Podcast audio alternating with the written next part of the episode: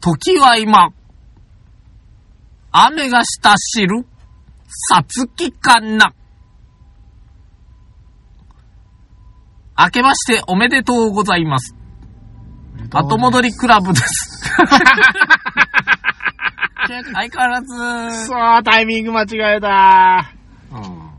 うん残念。いや、あ、さっきので入るべきかなとも思ったんだけど、逃したね？入るかなと思っあ明けましておめでとうございますって言って君も言うかなと思って、ちょっと待ったけど、んあ、ないなと思って行こうとした。あそうそうそうそうそうそうそう。そうそうそう。明けましておめでとうございます。そういう意味ではテレビはすごいね。すごいもんだね。上手に被らんように喋るな。まあ、あれはやっぱりね、皆さんプロですから。うんうん。えー、さて、2020年。落ち着こうもう一つありそうな気がする。落ち着いていこううん落ち着いていこ2020年はい。1月6日。はい。んえー、5日か。うん。いかがです か1月5日。はい。はい、すいません。い正月ボケしております。私がピノキオ2号と申します。はい、私がペーターと申します。はい、イエイエーーとと。今年も変わらぬコンセプトで行けと、画像に書いてありましたんで、じゃあ、ええ変わらぬコンセプトで行きましょうか。えー先ほど年賀状を手渡し合うという、よくわからんことをしながらね、我々手渡ししたらあかんって年賀状。俺は、一応基本的に投函したんやけど、君んちの住所、うん変わってたから帰ってきたんやけど、で、私は私で君の古い住所をなぜか、あの、言っててねうん、帰ってきたから。何人か毎年帰ってくる。おか。しいなこの、もう帰ってきた時にすぐ打ち直せばいいんだけど、まあ、いっかとか思ってやってたら、また来年忘れて、また出して、うんただな、あのー帰ってくるってのは、郵便局員さんに多大なる負担をかけてるだけなんで、そうですね。うん、あの、まあでも一緒か。送ったか帰ってきたかやな。あそうですね。うん、だから基本的に、あの、ハガキっていうのは、もう送料込みのうんうん価格で買ってるんでね。ええええだから、あ僕らが手渡ししたら、僕らがその送料分の働きをしたことになっちゃうじゃない。まあまあ、その分だけ、あの、まあ、郵便局員さんがこう、楽しちゃうね楽しちゃう。まあ、儲けちゃうということこれは良くないということで、僕は基本的にちゃんと隣の家だろうが、ポストに一回投函するという。ちゃんと郵便局員を働かすというね。そうや優しい。優しい、優しいのかな。優しいですよ。うんちゃんとやってますからね。ね。えー、っと、この番組は、後戻りクラブというおじさん二人でやっておりまして、うんうん岡山県、岡山市、うんあるいは倉敷市、うんあるいは岡山県内のどこかかはいら配信していく、はいローカル番組でありながら、ラら、ラ。えす、べてフィクション。あー、それ大事。すべてフィクションでございます。大事なの。これが2020年も変わらぬコンセプトということでやっていきたいと思います。よろしくお願いします。はい、よろしくお願いします。というわけでね、まあ、君の足の手術のことも少しは気になるんだけども、結構僕も溜まってましてね、えーやっぱりね、2020年うんといえばね、うんまあこれかな、これが来るだろうなっていうのをちょっと言っときたかったりお願いしますよ。するんだけど、まあそれに際して、うん。えー、たまたまね、僕、ちょうど、まあ、君の左足も大した怪我なんだけども、うんうんうん。怪我、うん。もうちょっと大きい怪我した人がいたんで、おっと？それの、まあ、ちょっと、お参りと言いましょうか、はいお祓いという意味を込めて、うん。ちょっと、兵庫県の丹波の方に行ってたんですな丹波ですか、うんちょっとなかなか北の方で。ええええで、そこでまたちょっとあることに気づいて。ああ、今年はこれだなと。ラジオの一本目はこれで行こうっていうのを決めたのよ。いいですね。行きましたのはね、まずね、うん兵庫県丹波市にある、はい。多分磯部神社だったかな。磯部神社ここでちょっと、あのー友人の無事を祈ろうと思って。ほほう。磯部神社。うん。えーここはね、日本の見、見別れ店とも言われてるんですな。見別れうん日本の背骨とも言われてるんおですよ。背骨を守る神社って言われてるの。見別れ店って何かわか？るんなんか、み、なんかちょうどす分かつ場所みたいうんうんうんうんうん。分ける。ちょうど分かれるとこ。ほほ何？意味って。う。み見、見別れ店なのよ。見分かれてね。み、いや、俺あの、あの、何？でしょうね、あの、音とか魚とか、ああいう字の見分かれなのかなと思ったから、体が分かれるようなまあ、ニュアンス体というよりなんかすごいその、なんだろう、いい、尊いものがこう分かれる、分かつ点みたいなうーんと、違う。違うんですか全まあ、尊いけど、これ、見分かれ点って読むんだけど、漢字で書くとすぐわかるんやけど、は水分かれる点なのよ。あ、はあ。み見分かれ点。見分かれ点さっき、日本の背骨っつったのね。うんうんうん。背骨で水が分かれるっちゅう、丹波っちゅう場所大体わかるかな、うんうん、兵庫県の真ん中ら辺の右側。あ、はいはいはい、はい。丹波地方っていうともうほとんど京都の福知山市とかもかなり近い。入っちゃう。うん、入っちゃう。もう全部あの辺丹波丹波なんですね。そこに行きまして、見分かれ点っていうのは水が分かれる点。はいつまり、そこに落ちた水が、うんちょっと川があったりするんだけど、うん。こっち、日本海。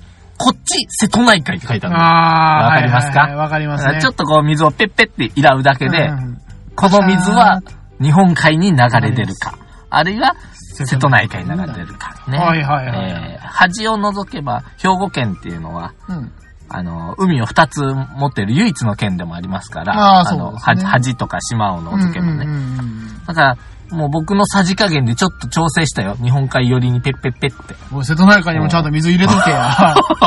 おしっこ流してやろう。おい。おいおおいおいおい。い なそこでね、うん。あの、カニとか魚をうん分別してこっちポイってやったら、これはお前日本海の魚になるぞって。ほほこれは瀬戸内海の魚になるぞって。はいはいはい。ちょ、分けれるわ分けよ。けけですねどうですか、これ。まああのね、あの、見分かれ点で魚放流しても絶対帰っていかないけどね、海までは。そうそうそう。ははそんなで、ところもあるんまあ、まあ、ですね。そんな、まあ、見分かれ点、でまあ、だから背骨って言うんだけど、うんうんうんまあ、その下に日本のへそなるものもあるけど、ああまあだからかなと思うんだけど。うんうんで、なんでそこでお祈りしてるかというと、はいまあ、友人がですな、はいあ背骨を折ったと。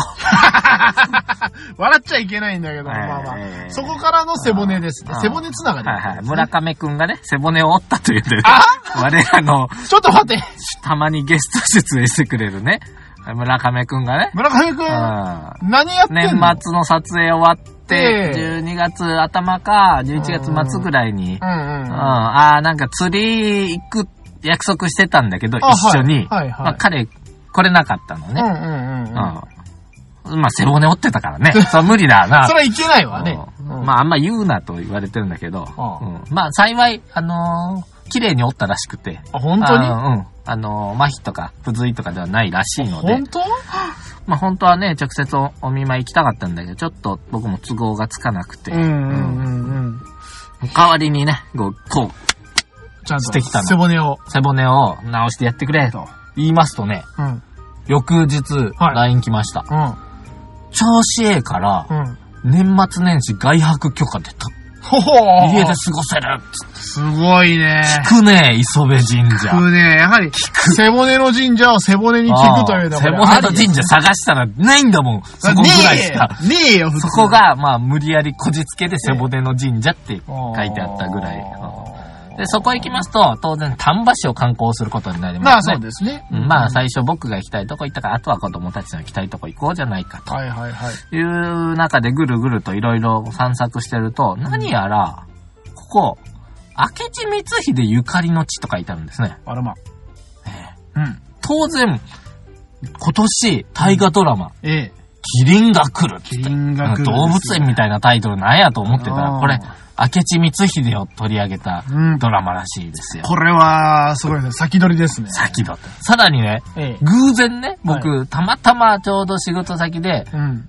行った会社に、本がご自由にもお持ち帰りくださいってあったのが、はい。本能寺の変、お431年目の真実みたいな。これもらっていいんですか？って言ったら、うんあ、ただでいいですよってすげえな、それ。ちょうどそれ読みかけてた。光秀来たな。来たなと。光秀の話か、今日はと。うん背骨からの光秀と。はい。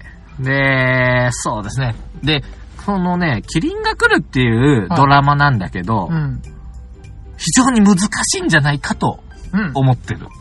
まあ、だってね、織田信長とかさ、うんそ豊臣秀吉とかじゃなくて、明智光秀ですからね。そうなの。明智光秀何した人ぞと。うん。ねえ、もう本当に問いますけりに。あのー日本史ダメなペーター君。ねええ。何した人ぞな。もう、もう私なんてものはですね、もうあの、ああ、明智光秀ねと、あの、ええ本能寺の変ねと。はいはい。もうそれだけですよ。それだけもうそれだけですよ。もうそれまで何してそれたかなんだけで1年間ドラマ作らなあかんねん、そうですよ。もう本能寺の変も、あの、企画からね、実行して終わって、もうあの、人生50年踊るまでの、誰信長だけでもいい。人生もう50年を信長それでもそこもやるでしょうよ、それあ信長くんね、出るでしょうね出るで。しょうから。もうその、それだけでもうワンクール、ツークール頑張っていただかないとい。やー、実はね、この明智光秀くんね、ええ。えー、卑弥呼と同じぐらい謎と言われてるよね。卑弥呼レベル。まあ、その歴史上の、うん日本史上、うん。最大の謎って言われてるのが、うん。本能寺の変。ほうほう。で、次が卑弥呼どこ、うん坂本龍馬の暗殺だ、うん誰？なのよ。で、もう、あの、トップ謎なわけ。トップ謎。それについてドラマを作る。さらにですよ、うんうん明智光秀、はい。40歳までほぼフリーターじゃないかという説があるんですね。おっと。いや、どころかどころか。いや、うん40歳までどころか、年わかんねえっつ話なんだから。なんか年上だった説、年下だった説。え、ほぼ、どこにいたのかも分かってないという、ね。いきなりポッと出たと思ったら、うんいきなり信長を暗殺したというまあ、話になっている。ポッとというか、まあ、急成長したというか、急出世したとは言われてるんだけども、はい。まあ、来歴がちょっと不明な点が多すぎるね。時家の出だという噂だけは、時っていうね。時。うん。あ、それで最初読んだのが、実は本能寺の変の数日前に、うん。えー、明智光秀が、うん。あお茶会で読んだ歌と言われてた。時は今。あ雨が下知る。ー。うん。さつきかな。これ5月に読んだ歌なんで、まあ、さつきかな。さつき5月24とも28とも言われてて本能寺の変が6月の2日ですね。1900、あ、1582年の、まあ、5月に読んだと。で、光秀は本当にもう何、何でもできたと。う鉄砲の名人であり、うん。歌が読めた。うん築城も上手。うんで戦略も非常に上手ということで、えー信長が厚遇した理由がわかるんですね。戦に24回、まあ、出て、うん。えー負けたの。うん。たったの2回だけほほー。ですね。で、1回はうん。最後。山崎の戦いで秀吉にコテンパンにやられたという。んだけど、一応、直接殺されてないからね。ひあの、秀吉すら。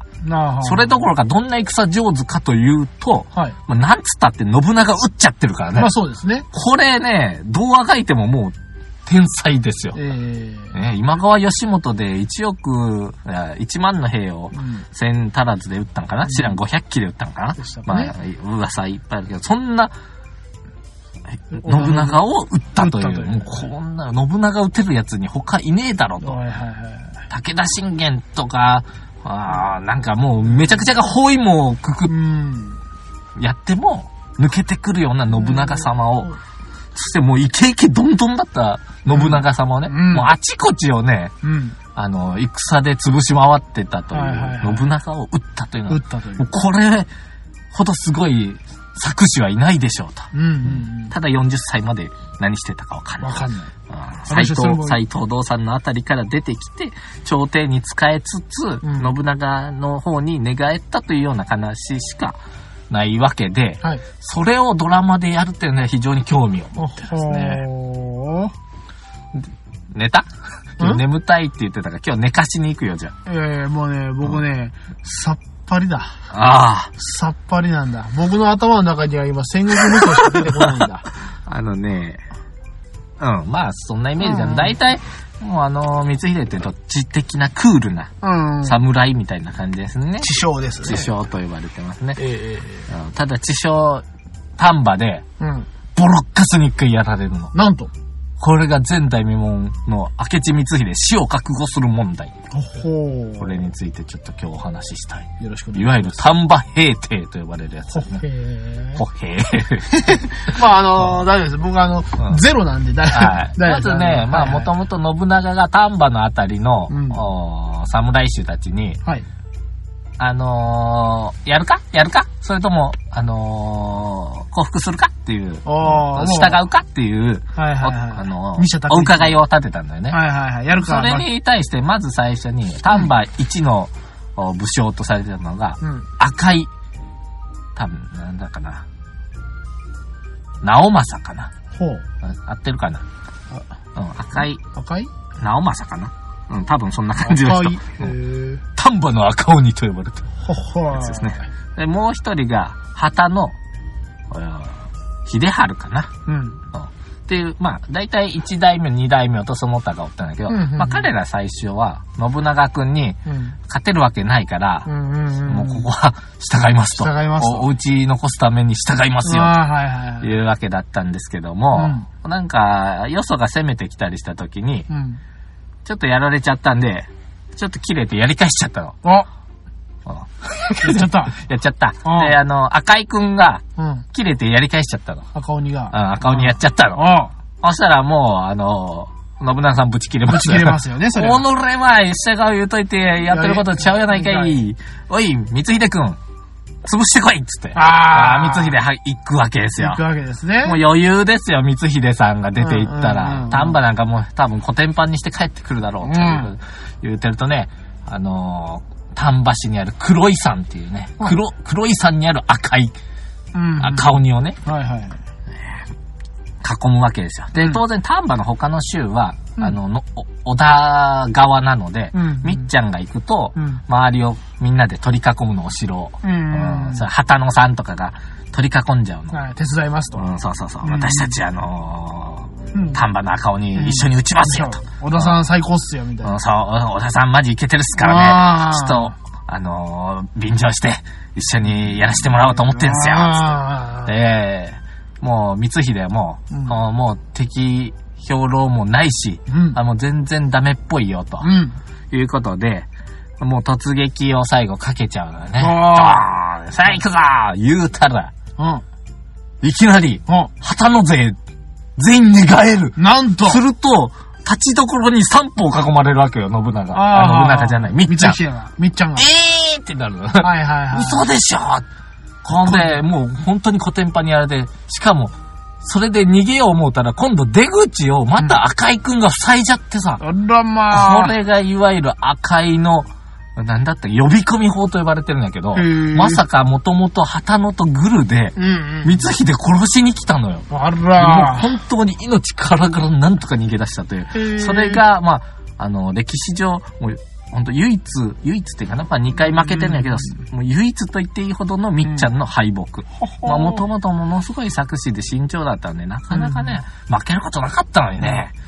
初めてやられて、もうよっぽど悔しさかったから、すぐにまた攻めにいろうとするんやけど、うんうんちょっとね、あの、別件でいろいろ呼び出されててね、あらま。うん、西賀孫一打つに行くよとか、はいはいはあー本願寺潰しちゃうよとい。うか、ん信長くんの使い走りいっぱいやってて、うんうん。まあ、実に5年間ぐらいね、あの丹波の方丹波に行けなかったの。あらまあ。うん、でもまあ、ずっと悔しくてね、じくじたのも、その間にもう丹波は平平安な時代がああ、遅れそうですね。うん遅れてたのよ。勝ったということでね。うん。うん。ただね、旗野くん寝返ったことに関して信長さんまたお怒りですから。それはお怒りです。お怒りですからで、赤鬼さんもそれはあのね、あくまで元は寝返ってますから。寝返ってるとか失敗してますから。ただこの5年間で最大の、あのーまあミスというか失敗というのが、うん。なんと赤鬼くん勝ち逃げしたまま病死しちゃいます。あっちゃー。あちゃーあっちあらー、ゃ丹波の赤鬼な。この丹波の赤鬼、ー。うん。実は子孫残ってます。あら、有名人一人。まさか。豪傑。赤いという豪傑といえば。赤い兵豪傑といえば、秀和さんしそうか。でございます。まさか。大体イメージが湧くでしょうか。大体わかりますね。あんなやつじゃないかと。うん、豪傑ですな。豪傑ですうんな。人殴ってなんぼみたいなやついですな。や、まあ、殴って商売ですからね。うん。逸話だとなんか電車の中で、は足組んでるやつを全員蹴っていって、あ。文句あるやつかかってこいって言って、うん喧嘩してたらしうん。い。いやー、素晴らしい。豪傑。豪傑。豪傑。赤鬼ですね。血が多分ちょっと残ってるね、まだ鬼の血が。恐ろしいですな。まあ、そんな彼病気で死んじゃうんだ。あらまあ。で、まあ、ただ赤いの跡取りとか、うんうん。えー、旗の家が、まあ、うん丹波を、まあ、無事に収めとったんだけども、うんまあ、ちょっと5年ぐらい経って、うん。えー、光秀くん、ついに、うん。丹波に行ってきますと。ーまた行ってきます。リベンジ。今度は慎重にうん、市場をポツンポツン、ポツンポツン落として、で、仲間との分断も全部して、で、兵糧攻めしてう、ん。僧侶が勝手に飯運びようたら、お寺全部焼き払って、もう完璧に宿ります。で、完璧に旗のぶち殺しさあそうれま。ですすね、もう。旗野さんぶち殺されます。うで、ここでね、旗野さんがね、ん。うん。あの、本当に貼り付けにされて、まあ、裏切り、裏切り、まあえ市中引きずり回しされて、さらに、えー首をさらされてね兄弟でね、もう本当に、えーすごく凄惨な殺し方をされたということで、ものすごい恨んでるんだ、お父さんを。はい。もう本当に、あの、時世の国、恨みつらみを、これでもかと書いてるんだ。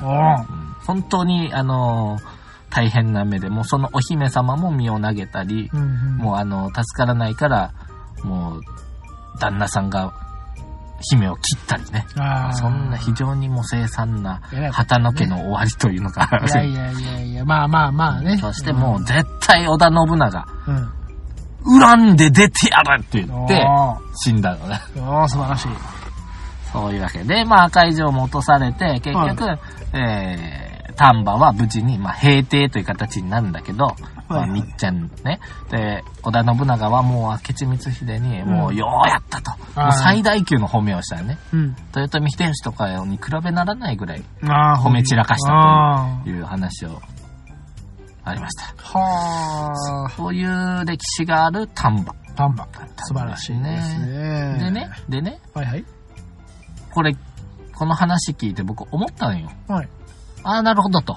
お日本史最大の謎解けたりと。おついにピノキオさん、はい。431年の謎にメスをはい。入れられるわけですはい。ね。まあもちろん本能寺の変ってね、だすごい黒幕説とかも囁かれてるのね。ええそれどころか信長の首も見つかってないのね。うんうん。で、まあね、あの、結局、秀吉がうん中国を大返しかな、あの、ちょうどその下ぐらいにおったんやけど、うんうん200キロの工程を甲冑つけて6日ぐらいで戻ったっていうよな。ほ無理じゃねって言われてんだよね。うん。しかもよ、秀吉が呼んだんよ。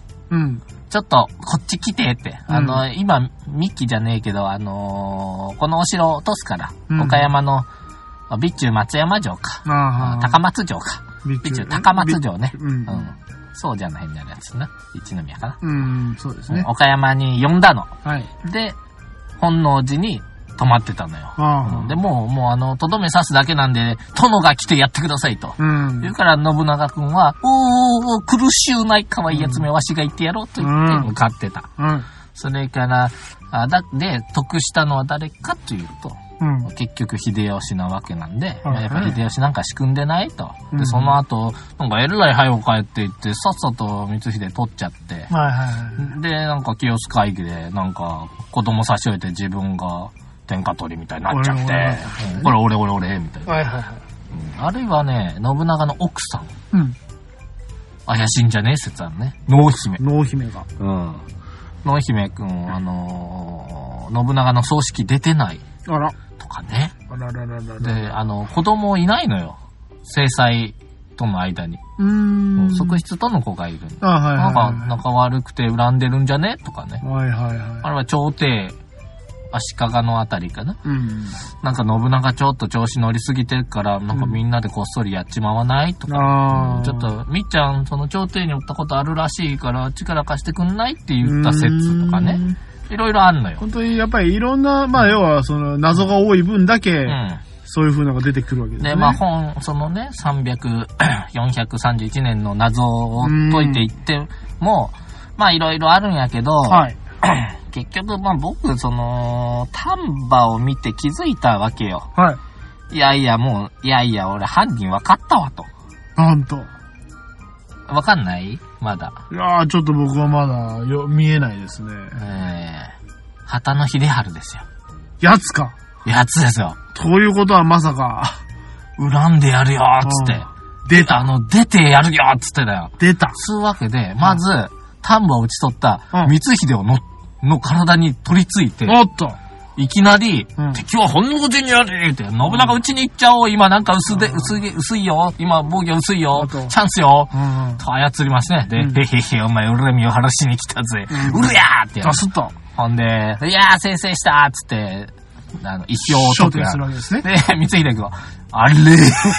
やっちまってんなやっちまってんなと思っとって、いやだってもうその後が、うんちょっと無策なのよ。光秀な、ならぬ、うん山崎に逃げたってそんなん撃たれるに決まってんの。でね、当時はその家があるから、絶対そんな無謀ってめった起こさないのよね。うんまあ、裏切ったやついっぱいおるんやけど。ですよね。まあ、それでもやっぱり、謀反はやっぱりねそうそう、家取り潰しがありますから。そうそうそうそう。あ、やっちまったどうすんだよって、うんイケイケの小田家撃っちゃったよ。小田撃っちゃったよって、小田の重心いっぱいいるよ。うんうん。で、結託してなかったらそんなんやれるわけないじゃんって。うんいきなりね、短期でやったところで勝てるわけがないんでまあ山崎で、まあ、ちょっと逃げをねなくて、やっぱ、ね、やられちゃったと。うんはいはい。じゃねしか考えれないじゃん。あ人が変わったようにというのが、うんまあ、すちょうどスポット当てはまるわけですな。うん。ほうほそうそうそう。ほんとちょうどその間だけ、あの、恨みつらみの霊が取り付いたとしか考えれないね。だって、うんみっちゃんに取り付いて信長が殺すってのが、彼にとって、まあ、最善の呪いじゃない。ううんうん、ね最大級のもうね、うん。ものですから。ですよこれは。なんかな、歴史の操作だということで、うん。あの、なんや、この本は信憑性がないから、やっぱちょっと違うんちゃうかな。いや、だってこっちにはこう書いてあって、なんか今日、だって雨っぽいよとか、いや、晴れっぽいよとか、うんなんか妙なことを書いてあるから、こうだこうだってみんな言ってるんだけど、はいはいはいいや、だって呪ってるやるよって時勢の句に残してんのうんあるから、はい呪ったんだろ。呪っちゃった。呪い殺したんだろ。ああ、素晴らしいどう。すか？これ新しい新説です。えまあまあ、あの、ね、あの、やはり、恨みつらみが募れば、はい。人はやはりいろいろあります人も殺せますよ。まことしやかにこう昔から言われてるわけですからね、うあの、お百度参りだとか、五寸時だとか、ということはやはりないわけではないという。やはり一番怖いのは人だということですね。ね。皆さんも恨みを買うようなことしちゃいけませんね。いけませんよ。やっぱりあの、クリーンな、うん。ね、人生を送っていただいて、うんね、あの、ま人類にね、多分な、キリンが来るは、うんなんかどうも、明智光秀の前半生を取り上げるらしいので、前半戦です。多分ね、あんまり多分その辺まで来んと思うのよ。多分ね、うんあの、さすがの天下の日本放送協会といえどうも、ん。本能寺の変にメスは入れられねえというう、ん、いや、なんじゃないかなうん最後の方出てくるとは思うけどね。まあ、信長は出てくるけどどう、あの、キャスティング見たら、うん。赤井直政とか、まあ、とりあえずいなかったんで、あ、そうなんうですねん、まあ出てくるかなとも思うけど、まあ他にもいっぱいね、キャラがいるから、うんうん。赤井秀和が秀和じゃない多よ。分出てくるんじゃないいや、役者として出てくるには彼ほどふさわしい人いないかいや、ら。まあそうかもしれないけども。そうかもしれないけど、あの豪傑を使えるか。昔出たことあるはずやからな、大河ドラマ彼。うん出てきてもおかしくないかなと思うよ。誰かが旗のをやってな、うん。この恨みは晴らさでおくべきかってやってくれるかと思う。それはそれでご先祖が乗り移るかもしれないからね。そうそうそう。なんと白真の演技となるかもしれないわけだ。はは楽しみでしょ？だから、ちょっと今回はさすがにちょっと見てみようかなと思って。キリンが来るを。クルーを。いはいいですね。どうですいかやーもう今日はあの、なんでしょうね、もう話の始めから驚きの連続で、背骨に驚きキリンに驚き、いや、これ素晴らしい。いやそうですさすが、年始早々、一発目の収録は、キリンに驚くって何 すごいもんですね。うんお便りやっとく？やっとくかい？まあ一応ちょうどいいぐらいの時間で30あーじゃあ分ちょっと。サクッと。お便りいきますか。はい、えー、ピノキオさん、ペーターさん、こんばんは。こんばんは。はい、えー、明智光秀が関ヶ原の戦いに参戦しようとして、また ええ？うん。川で溺死した、したという記録があるというのは本当なんですかと。えー、増水した揖斐川の支流の藪川、かっこネオ川の流れに巻き込まれて、えー、水死したという説があると教えてもらったことがあるんですけど、ということで、うんちょっと整理しようか。えー、本能寺の変は1582年やね。はいはいはい。関ヶ原の戦いは1600年やね。うんうんうんうん。まあ、うん。ど、なんか違ううん線を走ってたら、1600年まで生きてるわな。うん。そうですね。うんだから、あのー山崎を生き延びている手でな。体で行くわけですね、これは。ただね、これ実はね、はあるんよ、この説が。説。うん。よくご存知ですね。ほう歴史操作した私が調べたところ、ピノキオ、ピノキオさんが、はい。ありますよ、この説。あるんですか？うん明智光秀の前半戦っていうのは実は、うん。本能寺の変までです。そこから後ろ半分ありますから、もう一個。あ、そうなの何言ってんの ?108 歳まで生きたと言われてんだから。人生50、何言って人生50年と歌って死んだやつの真ん前で108まで生きたの。そらそう、光秀さんも108まで生きたとされてるんだから。ああ、すごいね。煩悩の数まで生きたねそうそう恐ろしいっていね。うのがね、実は山崎の戦いで、なんとか自分の坂本城に逃げようとしてたのね。うんうんうんで、その時に、うん農民に竹槍でつつかれて殺されたと言われてるんよ。うん。ああ、なんと。うんで、ただまあ首持ってきたんやけど、それがえらい3日4日経って腐敗してて分からへんと。ああ。うん。で、落ち武者ちゃうかと。うん。っていうか、っていうかよ、うんうん。竹槍でつつかれて死ぬほどの鎧はねえっつって。ああ。いや、護衛もいいんだろっつって。うん農民かっつって。まさかてってけてってけ歩いてるわけではある前に。そうそうそう。甲冑もなくね。うんちょっと焼き傷とかあったかもしんないけど、うん竹槍でつつかれて。ね、どんな鋭い竹槍作ってちなみにね、うち取った農民の名前上がっとるよね。中村ゴンサイモンだかなんだかね。おいや、ほんとかな。ただね、あんな時代は結構ね、人の死を隠蔽することはザラにあったわけですから、まあ、本能寺自体隠蔽だという話もあるぐらいだからね。うんうんうん。まあ歴史改ざんっていうのは、まあまあ。あるような気がしてる。で、えーまあそんなわけないだろうって言って、なんかこう山にこもって様子を見てたという話もあるんですよ。うんうん。で、もう、なんか諸説よると、どこぞやには、その、ある時お坊さんになってうん。出て行ったと。はいはいはい。もともとね、あのーお寺に入ってることとか神社に入ってる経緯があったんで、若い頃も。ほうん。で、えっ、と、なんかね、た恨んでるんよ、今度はね。うん。豊臣を恨んでる。恨むわけですか。明智光秀、豊臣に撃たれて、豊臣恨み散らしてる。そして、あの、徳川家康に会いに行くのよ。ほ。そうすると、徳川家康は初対面の人なんてまず会わないのに、うん。いきなり会ってものすごい意気投合してる。層層がいると。うん。なお、天海という。うん。なるほど。で、家康は天海を自分の軍師のように置いてう、んいろいろするのね。うん。で、信長さんがやった、信長さんじゃないごめん。ん家康くんがやったのはもう天海を懐に抱えて、はい。えー、豊臣の残党狩り。ざっとね。えー大阪夏の陣、うん冬の陣、うんね。でもう、豊臣を根絶やしにしたと。それからなぜか、時明智家を再興させてるの。おらら。あれ？なんかおかしくない？おかしくないですか？もなぜこのタイミングで？うそ。れから日光東照宮になぜか明智の家紋が入ってるのよ。おう。あの日光東照宮に。桔梗の門がね。はいはいはい。それからなんか、みなんか家康がやることなすこと割と、春日の局って知ってる？あ割と政権を取ったお女性うんうんなんだけど、うん。これ、明智光秀の、うんなんか、お、お、お、お、おい娘？じゃないけど、なんか、割と血の近い親族なんだそれを、なぜか登用したりしてるの。えだって、むしろ逆賊の女よ。ね。女の引き込むような。引き込むっていうのは、誰かがなんかせんとないんちゃうか。はいコネがないことには。ということで、結局、うんえっ、と、家康のそばでずーっと、えっ、と、豊臣を根絶やしにしたりはいしながら、まあ結局、まあ天下太平にうん。力を出して、はい。えーその天海さんはなんと108まで生きたとされてるんで、なんか、光秀じゃね？っってていう説があるわけですね。君、東照宮行った時気づいた？全然。明智平とかあるのよ、あそこに。あ、そうなんだ。地名、まあ、地名っていうかな、なんか一部の坂とかに名前もらってたりするおかしくない？おかしい。なんで明智が出てくるのしてい話だよ。なぜ？門門まで入ってるのよ、明智の。あ貴重面で。ほほーこれはあれですね。ピノキオさんの、はい。あの、アンテナがビンビン来るわけですね。ビンビン来てますほね。ほで、ーで、えっ、と、川で溺れた説もある。あるただそこで身を隠したって改めて。まあ結局はやはりその、死んだというのは一番あの、身を隠す。川で溺れて死ぬ？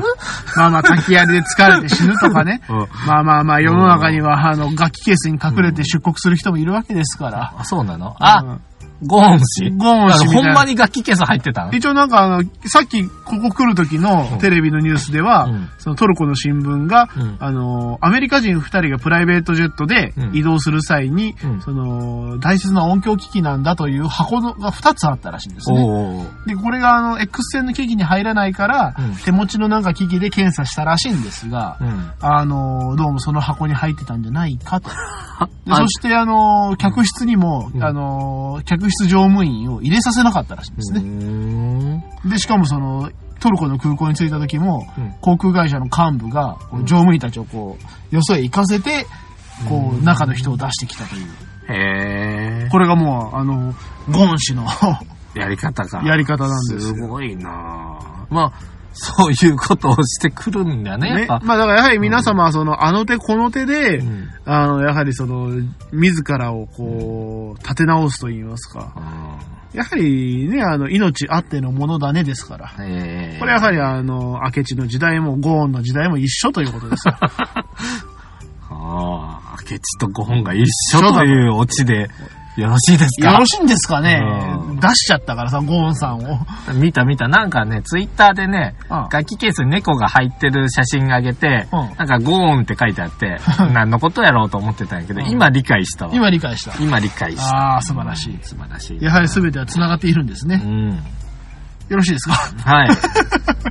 はい、というわけで、ちょっと今日は歴史秘話ヒストリーしちゃったけど。ヒストリアがありましたね。うんヒストリーになっちゃったね。いや、素晴らしい。私はもう、ちんぷんかんぷんでございました。はい。まあ、誰かの金銭に触れたらよしとしよう。よしということでただ、この番組フィクションですからね。ええこれがねそこだけは気をつけてくださいね。私、名前とか時代とか、結構間違えてる可能性、まあまあありますから。まあまあまあ、こればっかりは、あの、気になった人は、あの、ご自身で調べられるのが一番いいんじゃないかと、はい。ね、いうことでございます。というわけで今回も、えー最後まで聞いていただきありがとうございました。えー我々ホームページを開設しております。後戻りクラブ。えーひらがなで後戻り、漢字でクラブで検索していただければ我々のホームページにたどり着きますので、えー今回の最新話ですとか、えーバックナンバー、そしてもしかしたら、えー見別れ店うん。ですかね。宮のあ原の、公園とかでね。ですね。そういう風なものがもしかしたら写真が上がってるかもしれません。まあ上がってないかもしれません。変なふりをしてくる。まあ別にあの、あったからで別に何もないんだろうけどね、写真があるからっつっていや、まあ、絵描けば済むだけよ。あこっちそうですねこっち説明で、こっち日本書いてうん、顔描いときゃいいんでしょ？そうです、そうです。うん。ただ、雨粒の一つ一つが違う方に行くっていうから面白いんやね。ここっちまで降りた雨はあっち。こっちの雨はこっち。そういうのはやっぱり本当に見事な見分かれてるんでしょうね。はい。で、えーと、ツイッターをやっております。えー、ハッシュタグ、後戻りでツイートしていただければ、えー我々の目に留まりまして、えー見たり反応したりしなかったりしますので、えー皆様からの、えー明智光秀の、えーこうであったんじゃないか説をお待ちしております。というわけで。ははい。もう私のあの足のことなんで、もう入る隙間もないような、い。はい。今回もう話したいことが山ほどあったというはいピノキオさん。ペーターさん、足を手術したらしいですわ。そうですね。今もまだちょっとあの、針が、針というかあの、縫った跡が残っておりますが、私も、また元気にやっておりますので。えええ、それ何か 差し支えあるの？歩きにくい？ああ、やっぱり歩きにくいよ。うん。いつ治るの？いや、でも、あの、また一週間したら抜歯して、一ヶ月ぐらいあの、なんでよ、あの、血栓ができないように、あの、ぴっちりしたあのストッキングを履いて、うん。うん。そんぐらい。ああ、そう。ぴっちりしたストッキング履くんか。うん。左足だけね。うん。うん。という風ななん感か、じで。じゃあこの、膝足にうん、ご利益のある神社があれば、ぜひ、ぜひ、あの、ツイッターであの、教えてください。膝？膝？肘？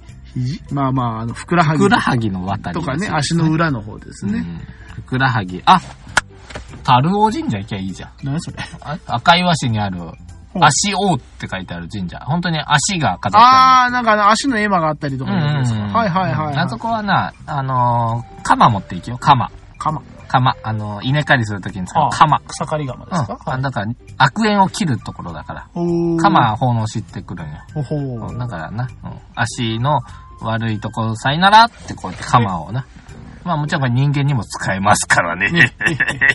はいほんほんまに境内釜だらけやから。怖いね。うん投げて刺すんよ。おう恐ろしい。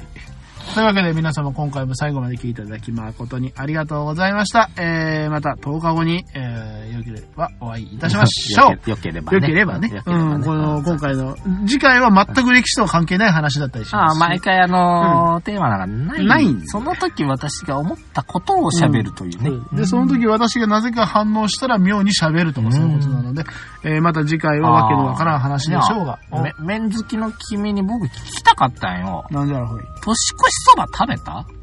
僕ですか？うん。僕一応食べましたよ。あれさ、なんでそばなの？あー、ただ年越しそばはな忘れた。細く長く行きましょうんうん。う。でしょ？確まあかそばまあまあ、細く長くとかね。うんできれば太く長く行きたいけど、まうんあ細く長く、まあ謙虚に行きましょう。まあまあ、日本人ですからね。謙虚さがないし、美徳ですかなんら。か、あれ切れやすいから、それこそ悪い縁を切るとか言うんやな。まあ、すべてはね、うんあの、おせちのでも、それでもそうですけど、うん。あの、言い方ですから。ほんとね、そすべてはポジティブシンキングですからね。れ、なんやったかな、うんあとなんか、全部疑問があるんよ、あれ。はな、なんやったかちょっと調べていい？これだけちょっと調あ。あ、べていい？ですよ。でも気になるところはやっていきましょう。うん、えーっと、年越しそば。そうですね。年越しそばとかね、あのーちょっとじゃあ、今となっては、あの、香川の方が年明けうどんとかなんかいろいろ言い出してますけれどもね。の、何これ、理由？年越しそばの、まあ、由来とかじゃないですか？うんまあ、理由とかでありますけどね。理由。何なんでしょうね。まあ、でも、あのー、ああ、あったあった。年越しそばを食べる5つの理由。5つもあんのかい？うん。まあ、縁起、縁起よ。そう、そばは、うん細く長く、うんえー寿命を伸ばし、勘を伸ばしたい。はい。うんもっと細く長いものはあるだろう。切れやすいので、うんえー一年の苦、労、最悪をきれいさっぱりしてよう。ははそばは健康にいい。もうなんかそう、金を集めるという意味が、あれで確かこう、そば粉でなんか、そうですね。洗うとね。うなんかん。他のもんで集めればいいか。うん。それからなんだ、町人たちに運気が向いてきた。うん。うん。まあまあね。だってうん、細く長くで書いてて、切れやすいのは悪縁を切るっていうけど、うん例えば反対の意味にしたらもう全部ネガティブだから、そうなのよ。あの、悪縁を切ると言えばいいんだけど、良縁も切る可能性があるし。あるし、でぼ僕がね、一番思ってるのよ。だからもう健康にいいとか、はい。あまあ、細く長く生きるとか、うん。いかんせん、年末年の最後にすることかいと。それだったら年始に普通そうしないってだから思うんだけど。、年始はもう結局おせちという料理があって、あっちゃうから？やっぱお祝いですから、元旦は。うん大晦日はあくまで、その、一年を締めるといううん。ことですから、まあ、おごそかい。うん。で、1, 1月1日の元旦はおめでたい日だから、か数の子を食べましょうね、そんなお祝いの日にですよ。んそんなの健康にいいとかで蕎麦食ってる場合じゃねえよ。いいじゃん、別に。酒をかっくらってよ。おう数どこ食ってよ。ああ、だから、だから年始はもう健康には気遣わないとね。だから7日に七草がゆで胃を休めなさいと。あなるほどねいう。ことですよ。ああ、よくできてるね。そうそう。年末までは厳かに行って、年始からはとりあえず暴飲暴食を続けるという。うんで、7日に七草がゆでほっとして、うんさあじゃあやっていこうかとうんなるわけですわ。なるほど、なるほど。うんうんほんで、7日以降、平常運転していこうと。そうそうそうそう。だから今まだ我々正月ですから。まあね。明日は平日ですけれども、まだ正月ですから。そうだ、そうだ。そうです、そうです。うん浮かれていかなければ。そうだ。あまさあー正月頭で行かないとね。そうですよ。まだまだそんな、あの、休みボケだとかで、ボケて当然なんですから、これ。そりゃそうですよ。あー7日までボケる日なんだからそう。ですよ。でも、これを聞いてる皆様はもうすでにボケてたらまずいと。はい、そうですよ。えーじゃあ最低15日より早くにこれを聞くことができないので。そういうことでございます。うんはい、というわけで、今回も、私のさじ加減であげますから。そうですね。はいというわけで皆様今回も最後まで聞いていただきありがとうございました。またすいません10日後にお会いいたしましょう。長くなりました。はい、それでは皆様、さよなら。あのな、あクリスマスの日にな、はい。お坊さん何しよん？いや、だって、その時期って坊さんは、